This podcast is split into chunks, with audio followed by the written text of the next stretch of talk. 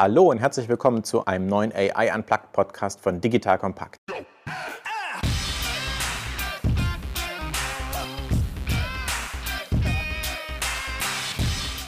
Mein Name ist Erik Pfannmüller, ehemaliger Kanu-Weltmeister, dreifacher Familienvater und Gründer von Solvemate, einer führenden Plattform zur Automatisierung von Kundenservice. Im Kern unserer Plattform sind Chatbots, jedoch unterstützt unsere Software Support-Teams ganzheitlich, ihre Serviceprozesse zu verbessern. Wie immer bei AI Unplugged erklären wir Alltagsthemen rund um das Thema KI einfach und für jedermann verständlich, besprechen gesellschaftliche Umwälzung durch KI und neueste KI-Trends. Heute geht es bei AI Unplugged um das Thema Echtzeit-Sprachanalyse. Wir alle sitzen ja heutzutage in Videocalls mit Zoom oder Google Hangouts und der Aufhänger für diese Folge war der Launch vom Google Denoiser, eine Art Software, die in Echtzeit den Ton verändert, Türklingeln, Sirenen oder Hundebellen unterdrückt, um so natürlich am Endeffekt eine bessere Audioqualität zu erreichen. Und das Ganze in Echtzeit. KI ist also schon um uns herum in Videotelefonaten und wird uns auch weiter prägen. Heute sprechen wir also über das Thema Echtzeit-Sprachanalyse durch KI. Dazu habe ich einen Experten bei mir und ich bin äh, froh, Michael Brehm heute bei mir zu haben. Die Liste seiner Erfahrungen ist lang. Ehemaliger StudiVZ, Geschäftsführer, Gründer von Rebate Networks und Founding Partner von einem VC-Investor namens Redstone Digital. Aktuell ist Michael äh, Gründer und CEO von i2X, einer KI-Firma, die für Telefonie, Echtzeitanalyse und Echtzeitcoaching anbietet. Herzlich willkommen, Michael. Ich freue mich, dass du heute hier bist. Ja, Erik, vielen Dank für die Einladung. Freut mich auch sehr. Erzähl doch mal, äh, was macht i2X eigentlich und wie bist du zu dem Thema gekommen? Vielleicht fange ich an, wie ich dazu gekommen bin. Bei, bei Rebate äh, hatten wir global Daily Deal Seiten, lokale E-Commerce Seiten und in Summe in 30 Ländern fast 10.000 Mitarbeiter. Von diesen 10.000 Mitarbeitern waren 2.500 Telesales Agenten oder Customer Support Agenten und die haben meine Kollegen und mich immer häufig in den Wahnsinn getrieben, weil sie nicht immer das gemacht haben, was wir wollten, um es vielleicht vorsichtig auszudrücken. Und das lag aber nicht unbedingt an denen, sondern die haben einfach zu wenig Unterstützung bekommen. Und dann habe ich mir überlegt, wie kann man das besser machen? Da war eben eine der Ideen, könnte man nicht Technologien, könnte man nicht KI nützen, um den Agenten zu helfen und sie zu unterstützen. Abgesehen davon, dass ich es auch sehr spannend fand, etwas mit Sprache zu machen. Sprache ist wahnsinnig kompliziert, ist eine der Kernbestandteile, die den Menschen und das Menschsein ausmacht. Und insofern war das für mich sowohl eine technologische Herausforderung als auch eine tolle, wenn man so will, philosophische Aufgabe und letztendlich auch, glaube ich, ein großer Markt. Und insofern haben wir dann gesagt, lass uns eine Firma gründen, die mit in Telefonate sich einhängt, immer nur natürlich mit der Zustimmung aller Beteiligter, die dann in die Cloud schickt, dort transkribiert. Wir haben dort unsere eigene KI zum Thema Sprachtranskription, also wie ich Sprache in Text und sonstige Bestandteile transformiere, gebaut. Diese wird dann analysiert und dann schicken wir in Echtzeit Feedback zurück, sodass dann die Agenten auf ihren Bildschirmen Dinge sehen, was sollen sie machen, was sollen sie nicht machen. Das heißt, man kann sich das vorstellen wie ein Coach oder ein Trainer, der einfach die ganze Zeit neben einem sitzt und einem Tipps gibt, nur dass es eben eine Maschine ist und damit für viele Leute angenehmer. Das ist ja total spannend. Man hört direkt nicht nur den Pragmatismus von dir raus, wie du darüber sprichst, sondern ich finde auch die Geschichte schön, dass sich die besten Geschäftsideen eigentlich aus der Realwelterfahrung ergeben. Ihr habt das sozusagen selbst entwickelt und meine Notizen sagen mir, dass ihr auch ein Patent darauf habt. Ist das richtig? In dem Bereich gibt es natürlich viele Patente, aber unser Anspruch war immer, eine extrem technologiegetriebene Firma zu sein. Das ist ja etwas, wofür Deutschland bekannt ist und das war immer mein Traum, so etwas auch sehr stark im Softwarebereich zu machen. Wir haben mittlerweile äh, sieben Patente. Wir haben nochmal ein gutes Dutzend in der Anmeldung. Anwendung und äh, zum Beispiel ein Patent, weil du gerade Google die Noiser ansprachst, haben wir ein System uns ausgedacht, wie man in Echtzeit Sprache praktisch verändern kann bzw. optimieren kann. Man kann also sagen, wenn jemand eigentlich mürrisch klingt, kann ich den freundlich klingen lassen oder wenn jemand am Telefon schimpft, kann ich die Schimpfwörter rausnehmen. Kommt so aus unserer Forschungs- und Entwicklungsabteilung, ob und wie das überhaupt eingesetzt wird oder ob es jemals eingesetzt wird, äh, steht noch in den Sternen. Das überlegen wir gerade, aber zumindest sind das einfach Themen, mit denen denen wir uns auch beschäftigen. Wir versuchen immer so ein bisschen an der Grenze dessen zu arbeiten, was technisch machbar ist. Und dann muss man gucken, was davon lässt sich ins Produkt übersetzen. Werbung. Aufgepasst! Wenn du ein B2B-Unternehmen bist, möchtest du jetzt deine Sales Pipeline mit neuen B2B-Leads füllen und dafür empfehlen wir dir unseren Partner SalesViewer. SalesViewer lässt sich total einfach erklären. SalesViewer entschlüsselt nämlich Unternehmen, die deine Webseite besuchen und zeigt diese in Klarnamen an. Du und dein Team sehen also ganz genau, wer eure Webseite besucht und wofür sich diese potenziellen KundInnen interessieren. Und dann gibst du einfach Vollgas, denn du kannst diese Unternehmen dann ja zielgenau ansprechen und einfach zu neuen KundInnen machen. Im Marketing und Vertrieb ist das also eine Wahnsinnsunterstützung für die B2B-Lead-Generierung. Deshalb nutzen schon viele Marktführer wie Stepstone, Avato Systems, Spot5, Talon One oder die Vodafone-Tochter Grand Centric SalesViewer SalesViewer und generieren damit täglich neue B2B-Leads. Und wenn das für dich interessant ist, dann teste SalesViewer doch einfach mal kostenlos. Alles, was du dafür wissen möchtest, findest du unter folgender Weiterleitung digitalkompakt.de slash salesviewer. Und wie immer verlinke ich dir das auch auf unserer Sponsorenseite unter digitalkompakt.de slash Sponsoren. Das war's mit dem Werbespot. Das finde ich unglaublich spannend. Das heißt, wir hören einerseits, wir haben wirklich einen Experten sozusagen für Echtzeitsprachanalyse heute im Podcast. Und gleichzeitig, bevor wir vielleicht über Echtzeitsprachanalyse im Detail und wie eigentlich der Technologiestand der Welt ist, würde ich einmal kurz über dieses Denoiser-Thema äh, reingehen. Das heißt, ein Agent sagt was am Telefon und ihr könnt, egal ob ihr das nutzt in echt oder nicht, seine Sprache so verändern, dass sie auf der anderen Seite anders ankommt. Das ist ja so ein bisschen wie Echtzeit, ich will nicht sagen faken, aber sozusagen eine Echtzeitoptimierung der der menschlichen Sprache. Das kriegt ja die Gegenseite, sprich, wenn ich als Kunde anrufe, gar nicht mit. Ich merke nur, dass es besser ist. Also wir machen das noch nicht. Und ob wir das jemals machen, ist auch die Frage. Aber es war etwas, wo wir eine technische Herausforderung gesehen haben und eines der Themen, an denen wir momentan arbeiten. Und wenn man sich überlegt, ich meine, jedes Bild, was man heutzutage macht, wird optimiert. Sei es bewusst oder unbewusst über die Software, die auf jedem Telefon oder jeder Digitalkamera drauf ist, bis zu natürlich den ganzen Filtern und die Optimierung, die man einstellt. Und da haben wir uns gefragt, warum funktioniert das eigentlich mit Sprache nicht? Angenommen, ich habe manchmal hat man ein bisschen rauere Stimme. Warum geht die dann eins zu eins? Kann man die nicht auch vielleicht etwas weicher machen. Und insofern ist, ist das möglich. Also gerade so Sprachklang ist grundsätzlich schon besser möglich. Das Thema komplette Wörter, beispielsweise auch vielleicht zum Thema Compliance sehr spannend. Ja, kann ich, wenn Leute Dinge sagen, die sie definitiv nicht sagen sollten, kann ich die rausschneiden? Aber das ist wirklich momentan eine eher noch rein theoretische Diskussion aber ich finde sie finde es zumindest intellektuell sehr spannend. Und auf der anderen Seite führt das dazu, dass man sich auch viel mit Technologien beschäftigt, die dann wieder sehr relevant sind. Beispielsweise, ich muss natürlich die Latenzen, sprich die Zeiten von ich schicke etwas in die Cloud, etwas kommt wieder zurück. Wie kann ich die reduzieren? Nur dann funktioniert das. Wie komprimiere ich bestimmte Files?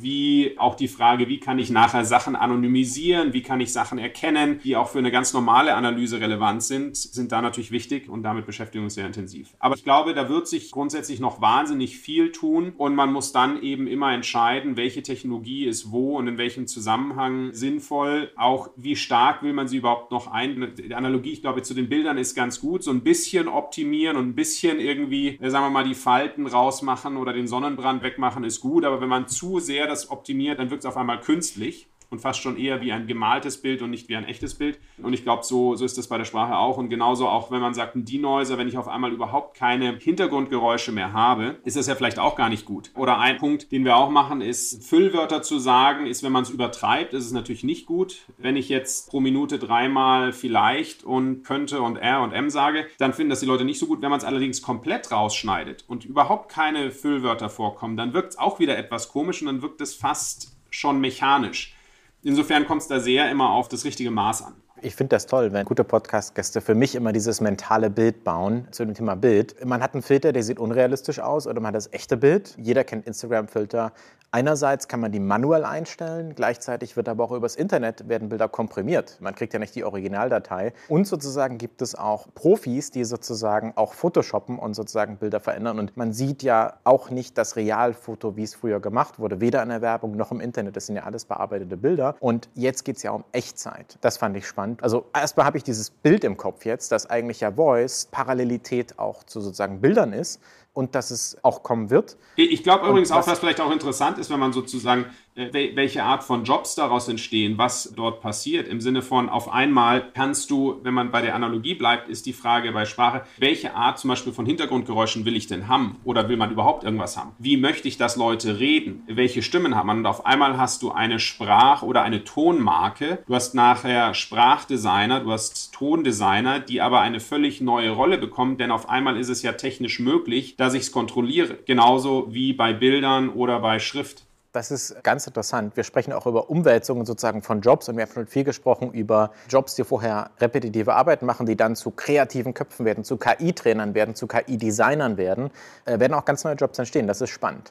Wir hatten vorhin vielleicht noch einen kurzen Exkurs zum Thema Echtzeit und Latenzen. Was heißt denn eigentlich Echtzeit? Das heißt, wie schnell muss ich sein, damit die Sprache ankommt, von eurem Server verarbeitet wird und dann sozusagen auf der Gegenseite weitergespielt wird, ohne dass dieses Gefühl einer verlängerten Verbindung aufkommt? Das heißt, wie schnell seid ihr und was heißt eigentlich Echtzeit? Es muss ja unglaublich schnell sein. Also Echtzeit heißt für uns in einem Bruchteil einer Sekunde. Alles, was über eine halbe Sekunde geht, ist nicht mehr Echtzeit. In Realita heißt das, wir versuchen immer zwischen 100, 200, 300 Millisekunden, sollte es sein. Und dann fühlt es sich Echtzeit an. Selbst so ein paar Sekunden ist zu langsam. Da bist du mental, auch im Gespräch ist man schon wieder weiter. Und über Minuten brauchen wir gar nicht reden. Ob du dann innerhalb von einer Minute das Ergebnis kriegst oder innerhalb von 10 Stunden, ist fast schon dann egal. Und jetzt nochmal, um dieses geistige Bild äh, aufzubauen. Wir haben den Vertriebler oder die Person am Telefon, wir haben die andere Person am Telefon und in Echtzeit ist sozusagen die Analyse. Aber was ihr bei i2X nicht macht, ist den, den Ton zu verändern oder das kommt vielleicht in der Zukunft, sondern ihr gebt dem Serviceagenten oder dem Sales-Vertriebler Hinweise, wie er spricht. Das heißt, ihr macht eine Analyse und gebt dann auf dem Bildschirm sowas wie die Sprechgeschwindigkeit, ist er zu positiv, zu negativ. Ihr gebt ihm Hinweise, wie er besser werden kann, richtig? Genau, also nicht nur wie er spricht, sondern ganz wichtig auch, was er sagen soll. Also wir würden dann zum Beispiel analysieren, das eine ist genau so Themen wie Freundlichkeit. Ist er freundlich genug? Sollte er freundlicher sein? Sollte er vielleicht langsamer oder schneller reden? Lauter, leiser, solche Dinge. Und dann vor allem ganz wichtig, welche Themen wurden angesprochen? Gerade wenn man selber als auch als Kunde bei einer Hotline anruft, dann hat man das Gefühl, vielleicht kommen die Agenten nicht zum Punkt, die gehen nicht richtig auf mein Anliegen ein oder die kommen dann nicht so richtig weiter, die schweifen ab. Das sind Dinge, wo wir helfen würden und wo wir Unterstützung geben und sagen, pass mal auf, jetzt vielleicht hier ist, um diese Serviceanfrage zu bedienen, nochmal das wichtig. Oder auch sowas, ich rufe an, ich mache eine Bestellung, dann will ich auch nicht, dass irgendwas vergessen wird. Ja, die Adressaufnahme wird vergessen oder Kontonummer oder sowas, sodass ich dann eine deutliche Verzögerung habe, bis das Produkt geliefert wird oder ein Servicedienst Dienstleistung kommt. Da achten wir eben drauf und können das alles automatisch machen. Das hat für den Agenten den Vorteil, er kann sich sehr stark aufs Gespräch konzentrieren und kann sehr strukturiert vorgehen, bekommt dann Tipps. Und das hat für den Kunden den Vorteil, dass er damit einfach eine bessere Servicedienstleistung und auch eine schnellere bekommt. Das heißt jetzt nicht, dass auf einmal jedes Gespräch total perfekt ist, aber grundsätzlich wird es sich verbessern. Deshalb übrigens auch würde ich immer, wenn die Frage kommt, kann man das Gespräch aufnehmen, würde ich auf jeden Fall immer sagen, ja, unbedingt.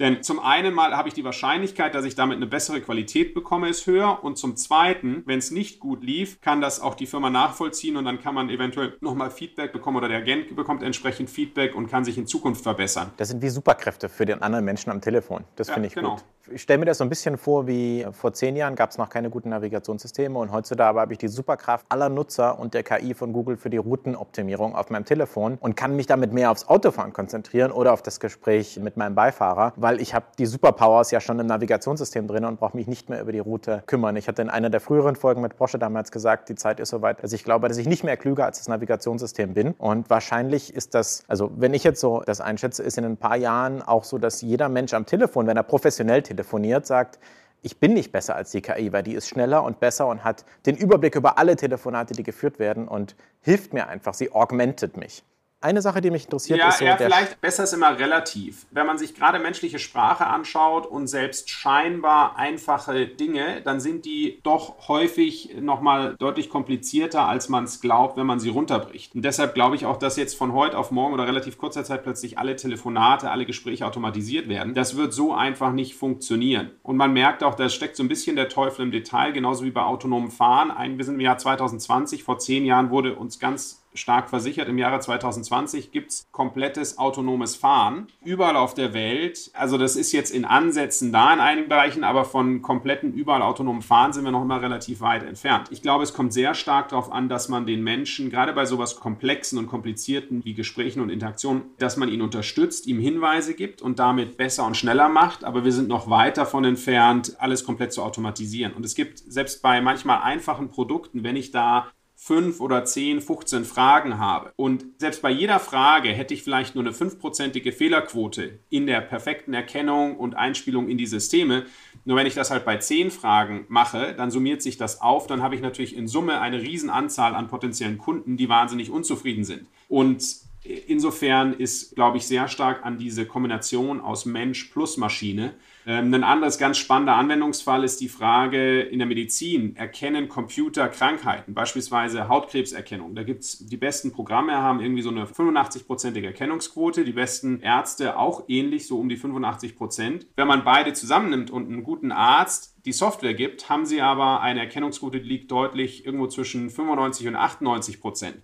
Das heißt, eine signifikante Verbesserung. Und ich glaube, das ist eigentlich auch wirklich die Zukunft in ganz vielen Bereichen. Denn diese menschliche Fähigkeit zu interpretieren, zu kombinieren, zu sagen, wann ist für was der richtige Zeitpunkt, da sind wir noch ganz weit weg davon, das zu erkennen. Also dieses General Artificial Intelligence, von dem man so schön spricht, was ja nachher dann praktisch den Menschen ausmachen würde, da sind wir weit entfernt. Wo wir extrem gut schon sind, in sehr klar abgegrenzten, engen Bereichen, zu sagen, dafür ein Programm zu bauen. Beispielsweise, ich habe eine Adresse, wie komme ich von A nach B und auf dem Weg wird das optimiert, wenn eben eine Staumeldung oder sowas reinkommt. Perfekt. Aber wenn jetzt auf einmal Google Maps Kochrezepte ausspucken sollte oder jetzt irgendwie sich einen Tipp zur Kindererziehung geben sollte, dann wäre das wahrscheinlich einfach nicht machbar. Ich höre dieses Thema Augmentation, ich habe ja viele solche Gespräche öfter. Und ich erinnere mich an eine Folge mit Rasmus Rote von Merantix, die auch Krebserkennung auf MRT-Bildern machen. Und er hat genau das Gleiche gesagt, was du gesagt hast, nämlich beide alleine sind gut, aber kombiniert sind sie besser. Und sozusagen, ich denke auch an das Thema selbstfahrende Autos aktuell und ich stimme dir da 100% zu. Das ist so ein bisschen die Ernüchterung, dass auf der Autobahn gerade gibt es vielleicht schon selbstfahrende Autos, aber ich kann keins kaufen. Das, was ich heute kaufen kann, ist der Stauassistent und der geht bei gutem Wetter und guter Fahrbahnmarkierung bis 60 und alle 60 Sekunden muss ich in meinem Auto einmal das Lenkrad berühren, dass er weiß, dass ich noch da bin, dass ich noch lebe. Also ich kann auf gar keinen Fall das Lenkrad loslassen, sondern es ist für mich eine Unterstützung und es hilft mir sozusagen besser zu sein, genauso wie ein Assistenzsystem, das vielleicht jeder kennt. Äh, ich bin jetzt Audi-Fahrer, keine Werbung für Audi, aber Audi Presense erkennt sozusagen, wenn vor mir ein Auto stark bremst und erkennt es vor mir und gibt einen lauten Piepton, dass ich sozusagen zum Bremsen animiert werde. Das Thema Augmentation sehe ich. Glaubst du, es wird gerade in dem Thema Sprache, wie könnte überhaupt volle Automatisierung aussehen?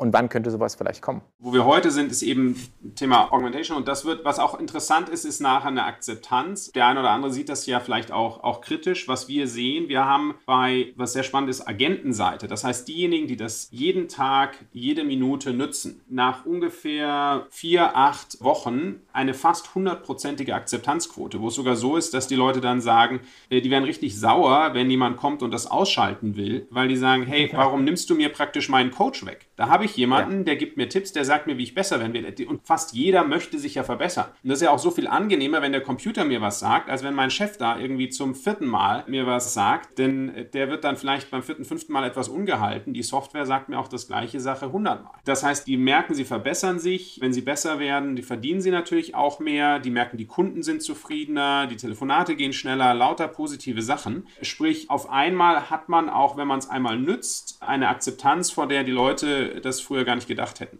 Jetzt die Frage, wie weit kann man das treiben? Ich meine, das ist eine Funktion aus, äh, aus Daten, die man hat, aus Rechenkapazität und vor allem auch gerade beim Thema KI der Frage der, der Labels und was kann man wie machen. Und da auf das klingt erstmal einfach, denkt man so, naja gut, dann label ich halt, das ist freundlich und das ist nicht freundlich. Für, für, für, die Zuhörer, äh, Michael, ohne dich zu stoppen, die zwar natürlich sich hoffentlich die ersten Folgen des Podcasts angehört haben, aber die nicht wissen, was Data Labeling ist. Also, äh, was sagen, genau. Also was heißt, man muss, man muss sich überlegen, nachher, man gibt praktisch bestimmte Marker für bestimmte Datenpunkte. In unserem Falle sind das Telefonate oder sind Sprachfiles und sagt, das ist jetzt Sprachfile A, da war jemand freundlich und das war erfolgreich. Oder das war Sprachfile B, da war der Agent nicht freundlich oder ist auf den Kunden eingegangen. Solche Sachen. Jetzt ist die Frage, wie kriege ich die? Wie viele davon habe ich? Und vor allem, wie definiere ich die ein eindeutig?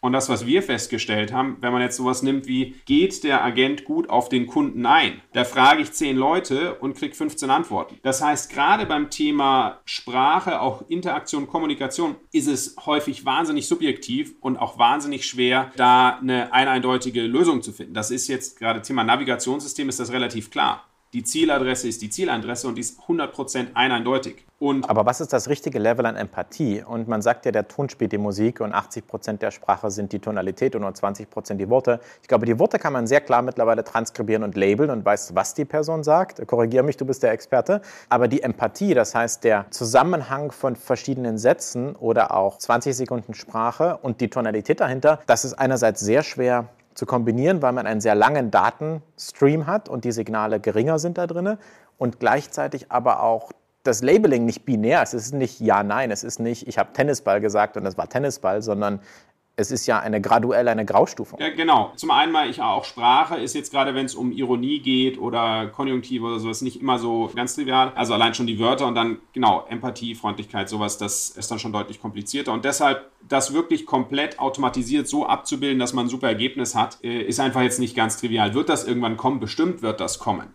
Genauso wie selbstfahrendes Fahren. Also wahrscheinlich in 20, 30 Jahren wird das da sein.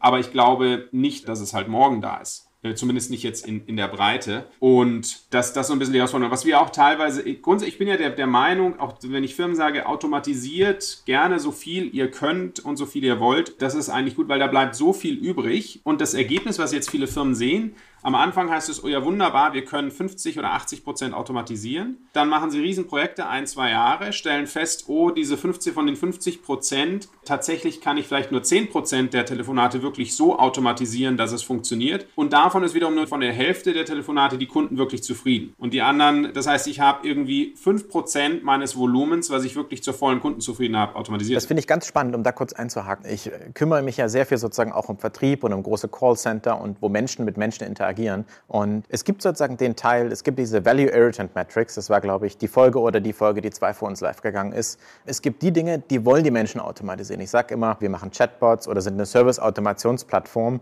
Es gibt Dinge wie eine Adressänderung, das willst du Sonntagmorgen um neun von deinem Telefon in 30 Sekunden erledigen oder dein Kreditkartenlimit erhöhen oder deine Sendungsüberprüfung. Ja, das sind Dinge, die, die sind to be eliminated, to be automated. Und dann gibt es aber auch die Punkte, wo ich sage, es gibt Geschäftsvorfälle. Wenn unser Chatbot rausfindet, es geht um eine Beschwerde, um ein Beschwerde Beschwerdemanagement, dann sollten man, und dann sagen wir unseren Kunden, konfiguriert doch bitte einen menschlichen Handover, ohne so seamlessly, das heißt anrufen oder chatten, weil in einem Beschwerdefall zum Beispiel man den Kontakt möchte, weil man die Chance hat, den Kunden positiv zu überzeugen. Und ich bin vollkommen bei dir. Es gibt den Teil, der ist zu automatisieren, aber es gibt auch einen Teil, wo wir sagen, du willst nicht 100% automatisieren. Man will einige Geschäftsvorfälle, vielleicht weil da eine aktive Upsell-Opportunity ist oder weil man einfach Kunden abfangen will und auch emotional empathisch abhaben will, da sollte man übergeben. Und ich glaube ganz fest daran, dass der menschliche Kontakt nicht weggehen wird. Und dann kommt ihr ins Spiel. Das heißt eigentlich zwei KI-Anwendungen, die sozusagen Mensch-zu-Mensch-Interaktion verbessern. Total. Und da geht es auch darum, ich bin da ein Riesenfan von, es kommt wirklich auf diese Kombination drauf. Und nicht, hat man nur einen Mensch oder hat man nur die Maschine, äh, sondern was welchen Teil, genau, zur Kundenerlebnis, welchen kann ich komplett automatisieren, was augmentieren. Und dann ist es auch wieder, das hat auch im Hintergrund, in welche Systeme muss ich wie rein integrieren, was passiert damit, wie designe ich das, ist, ist dann doch sehr unterschiedlich. Aber ja, ist ein äh, sehr, äh, sehr spannender Bereich. Wenn ich jetzt einmal so operativ an unsere Zuhörer denke und die sich vorstellen, boah, das ist aber schwierig, ich habe auch vielleicht mein Vertriebsteam. Wie einfach ist sowas zum Starten zu bringen? Das heißt, muss man eine große Serverinstallation on-premise machen und ein Riesenprojekt starten oder wie läuft das bei euch? Also wenn es ein VoIP-System gibt, was idealerweise sogar noch über Computer läuft, ist das, äh, haben wir so eine Express-Integration, mit der man de facto innerhalb von Minuten starten kann. Dann hängt es natürlich schon noch darauf an, welchen Anwendungsfall hat man. Also wenn ich jetzt, äh, sagen wir mal, sehr komplexe, langwierige Sachen, wenn ich beispielsweise Schiffsmotore oder Kraftwerke verkaufe, dann ist wahrscheinlich so eine Software wie unsere nicht so sinnvoll. Aber alles, was ähm, im Bereich... Da geht es um Repetitivität, oder? Genau, es sollte schon eine gewisse Wiederholung oder Gleichartigkeit geben. Also vor allem dort, wo man entweder im Endkundenbereich ist oder im kleinen und mittelständischen Firmen, wo man aber trotzdem auch dann sehr viele Firmen als Kunden hat. Also wenn ich KMUs als Kunden habe, dann ist so eine Software wie unsere sehr, sehr sinnvoll. Also alles, was zum Beispiel im Bereich Versicherungen, Banking, Telekommunikation, Versorger, auch Reise, äh, dort hilft es sehr. Es hängt immer ein bisschen vom Setup ab. Muss man sich anschauen, wie das technische Setup natürlich ist. Aber es gibt Möglichkeiten in einem großen ähm, Anzahl von Fällen, zumindest mal für die erste Stufe der Integration, haben so spezielle Express-Integrationen entwickelt, das sehr, sehr einfach zu machen. Das finde ich spannend. Ähm, und auch für unsere Zuhörer. Ich glaube, wir haben im Übrigen ein kleines Jubiläum. Das ist, glaube ich, Folge 20 von diesem Podcast, äh, den wir heute aufnehmen. Ich sehe immer wieder die gleichen Themen, wenn ich mit sozusagen Experten spreche. Nämlich das eine, was du gerade gesagt hast, super easy zu starten, sprich Plug and Play, man braucht nicht viel programmieren. Und dann gibt es immer wieder diese zentralen Themen der Repetitivität. Das heißt, wenn Dinge wiederholt auftreten, kann ich in der KI trainieren, etwas zu tun dann geht es wiederum die Thema mit Data Labeling, hast du vorhin schon gesagt. Das ist immer eine Herausforderung, aber es geht immer darum, der Maschine zuerst, wie ich einem Kind hundertmal sage, dass es nicht schmatzen darf oder wie es Messer und Gabel nimmt, sozusagen. Ich muss der Maschine was beibringen und dann habe ich sozusagen diesen Teil der Automation und den Teil der Augmentation. Und äh, wenn man immer wieder diese Prinzipien sieht, dann finde ich, wird das mir immer klarer und ich finde es immer wieder schön, das immer wieder zu hören, dass eigentlich KI nichts weiter als ein Prozess ist, nämlich eine Software, die das tut, die trainiert wird. Dann gibt es Firmen wie i2X, die einfach ein ganz tolles Deep Convolutional Recurrent Network trainieren und einfach, das ist eure geistige Leistung plus die Softwareintegration und dass man damit, ich sage immer, KI ist gar kein Hexenwerk mehr, sondern es ist ein ganz normales Softwareprojekt, das einfach eine intelligente Software ist. Würdest du dazu stimmen? Absolut. Und ich glaube, dass vor allem durch den technischen Fortschritt, den wir haben, wenn du jetzt sagst, naja, man braucht, glaube in vielen Bereichen ein paar hundert Mal erzählt man einem Kind etwas oder hundert Mal, da sprechen wir bei KI eher von 10.000, 100.000 oder Millionen von, von Fällen. Und dadurch, dass wir sowohl im Bereich Datenspeicher, Bandbreite als auch Rechenkapazität so weit fortgeschritten sind, sind wir jetzt an einem Punkt, wo wir letztlich auch viele der theoretischen Modelle, die ja teilweise 20, 30, 40 Jahre alt sind, Früher hatte das vielleicht andere Namen, aber jetzt rein akademische Modelle, die haben sich in den letzten Jahren da nicht plötzlich so weiterentwickelt, sondern der große Fortschritt wurde auf der technischen Infrastrukturseite gemacht. Und ich glaube, es ist unglaublich wichtig, sich damit zu beschäftigen. Auch Firmen, die dort rein investieren, die, die sich damit auseinandersetzen, sind deutlich wettbewerbsfähiger, die haben schnellere, bessere Prozesse, die haben glücklichere Kunden. Da gibt es ja auch zahlreiche Studien. Das ist eigentlich sehr, sehr interessant. Und dann kommt es in der Tat fast schon wie so ein Baukastensystem drauf an, bestimmte Dinge zu machen. Und wir sind da auch, wir sind sehr, sehr strukturiert vorgegangen. Unser Ziel war es, wie schaffen wir praktisch so einen Engel, der neben einem sitzt und die Leute am Telefon, die am, im Support oder Customer Service sind, zu unterstützen. Das fing an bei Integration über Kompression von den Datenpaketen. Wie schaffe ich es, die möglichst klein zu machen? Wir haben unseren eigenen Sprach-zu-Text-Engine gebaut. Das heißt, unser eigenes Übersetzungstools, die aus Sprache nachher Text macht, beziehungsweise auch die anderen Bestandteile wie Geschwindigkeit, äh, Tonalität, Lautstärke analysiert. Also sind da sehr tief in die einzelnen Technologie-Levels reingegangen, weil wir gesagt haben, es ist wichtig, äh, sowohl um ein gutes Produkt zu bauen, als auch natürlich zum Thema Datenschutz, wo ist was gespeichert Sicherheit können wir hundertprozentig garantieren, beispielsweise, dass die Daten nur in Deutschland sind.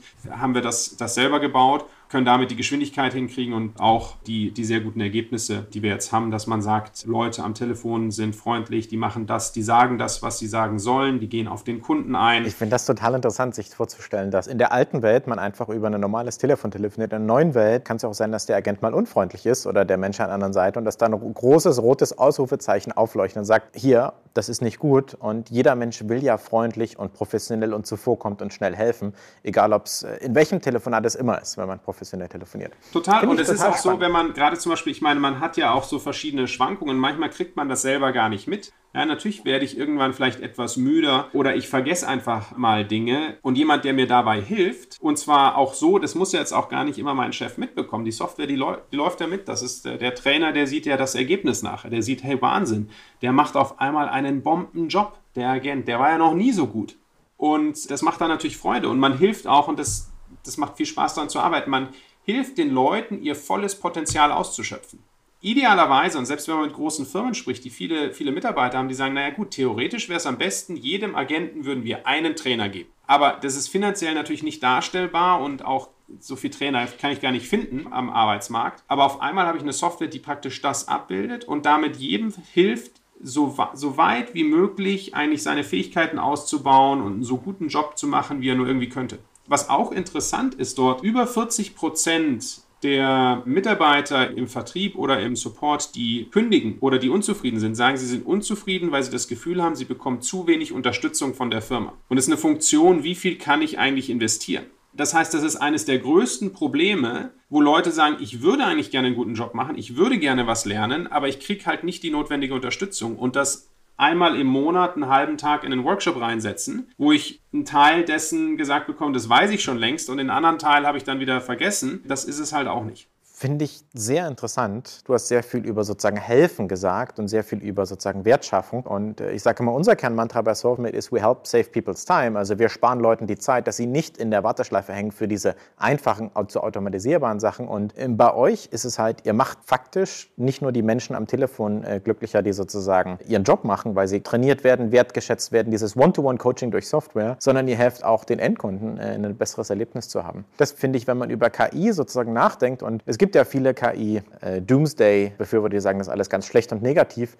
Aber eigentlich führt es dazu, dass wir durch Technologie, und das fängt an beim Internet und bei Software, bei Browsern, bei Smartphones, sozusagen bessere Kommunikation und auch mehr Menschlichkeit haben und noch mehr ja, Zufriedenheit. Absolut. Also klar, die, die gibt es. Ich meine, wenn man teilweise auch die Presse liest, ich habe mir mal den Spaß gemacht, mal so Artikel zum Thema Technologie und technologischer Fortschritt über die letzten 200 Jahre anzuschauen. Und es gab selbst vor 200, 300 Jahren, als dann die automatischen äh, oder dampfbetriebenen Webstühle aufkamen, gab es große Artikel, die gesagt haben, es ist das Ende der Welt und Roboter machen die Menschen überflüssig. Wie gesagt, vor 200 Jahren. Und diese Artikel in der einen oder anderen Form gibt es alle paar Jahre, jeweils mit der neuesten Technologie. Und wie wir alle alle, glaube ich, wissen, ist es, gut, wir haben jetzt äh, natürlich eine extreme Sondersituation am Arbeitsmarkt äh, wegen Corona, aber grundsätzlich war es jetzt die letzten Jahrzehnte nicht so, dass alle Arbeit verschwunden ist, sondern genau das Gegenteil. Wir waren eigentlich bis vor ein paar Monaten weltweit auf dem Rekordlevel der Beschäftigung und kommen da hoffentlich auch in den nächsten Jahren wieder hin. Und ich glaube, man schafft einfach einen deutlichen Produktivitätsfortschritt und die Arbeit an sich verändert sich dann. Ich meine, heute das, was früher praktisch Leute in der Fabrik gemacht haben, wirklich schwerste Dinge zu tragen, sich den Rücken bereits mit 35 komplett zerstört zu haben,